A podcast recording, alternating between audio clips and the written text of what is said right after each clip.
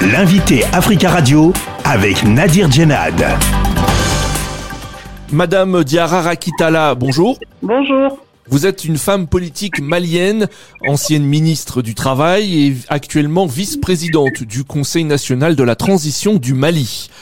Le ministre russe des Affaires étrangères Sergei Lavrov a effectué une visite officielle au Mali les 6 et 7 février. Les deux parties ont présenté cette visite comme une première historique de la part d'un chef de la diplomatie russe. En quoi cette visite est historique euh, Car les relations entre les deux pays sont très anciennes. Vous avez tout à fait raison, ce sont des relations très anciennes, mais cette visite reste euh, historique euh, au regard du, du contexte mondial d'abord Ensuite, au regard euh, du contexte spécifique euh, du Mali que l'on veut isoler euh, du reste du monde en fait.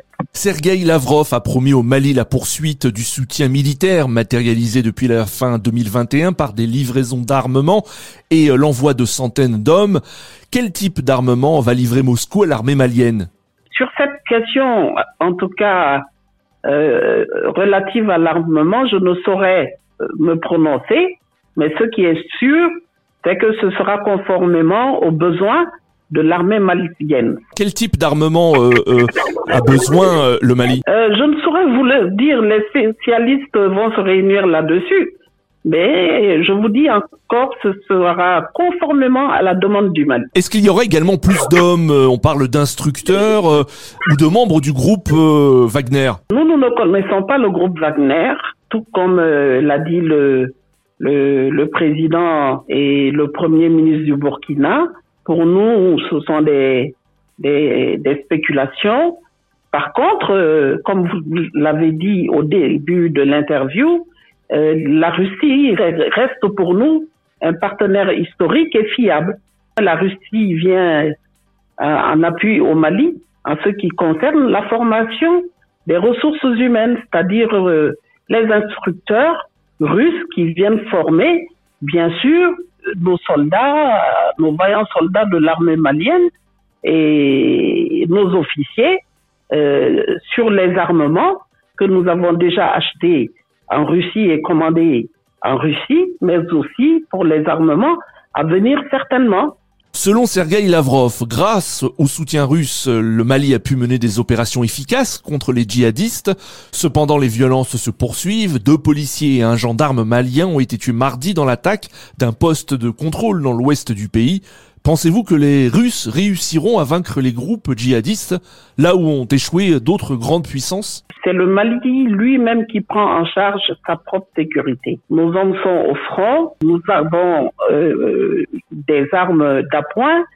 La question de sécurité, on ne peut pas nous la poser quand on sait que les grandes puissances n'ont pas pu vaincre le terrorisme en Afghanistan, en Irak et en Syrie.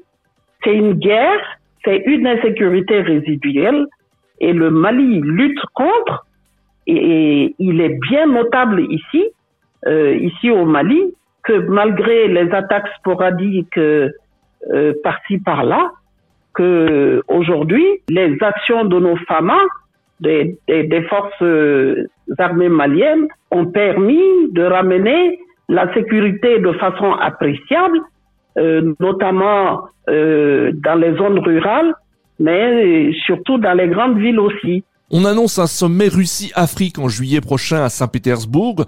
A été évoqué euh, lors de la visite de Sergei Lavrov à Bamako la présence possible du président de la transition, le colonel Assemi Goïta. Est-ce que vous confirmez sa présence? Mais je ne suis pas habilité à confirmer sa présence. Et en temps opportun, sa présence euh, sera confirmée par des voix plus autorisées que la mienne. Madame Diarra, il y a une dizaine de jours, Moussa Faki Mahamat, président de la Commission de l'Union africaine, s'est rendu aussi à Bamako. Selon lui, des progrès réels ont été euh, accomplis par la transition malienne. Assiste-t-on à un changement de ton, euh, selon vous, de stratégie vis-à-vis du Mali de la part de l'Union africaine? Ça, je ne saurais le dire. Ils ont fait des constats et ce sont des constats réels selon lesquels les autorités de la transition ont avancé euh, sur l'exécution euh, de leurs engagements, non seulement vis-à-vis de la communauté internationale, mais surtout vis-à-vis des, des Maliens auxquels, et du Mali auxquels ils sont redevables. Et il s'agit euh, de la mise en œuvre des différentes réformes qui sont toutes engagées maintenant. Vous avez vu que nous avons adopté la loi électorale au mois de juillet dernier, qu'elle a été disséminée sur l'ensemble du territoire, y compris à Kidal. Ensuite, euh, euh, vous avez vu la mise en, place euh, de l'autorité indépendante de gestion des élections, qui est la réforme essentielle contenue dans la loi électorale. Comme vous le savez, le Mali va vers une nouvelle constitution. Donc, c'était des engagements de réforme qui sont actuellement en cours. Et donc, ce sont ces avancements-là, ces avancées réelles euh, qui ont été présentés à Mamad Faki, toutes choses qui lui ont permis de s'exprimer comme vous l'avez dit. Diara Rakitala, merci beaucoup d'avoir répondu à nos questions. C'est moi qui vous remercie. Je rappelle que vous êtes vice-présidente du Conseil national de la transition du Mali.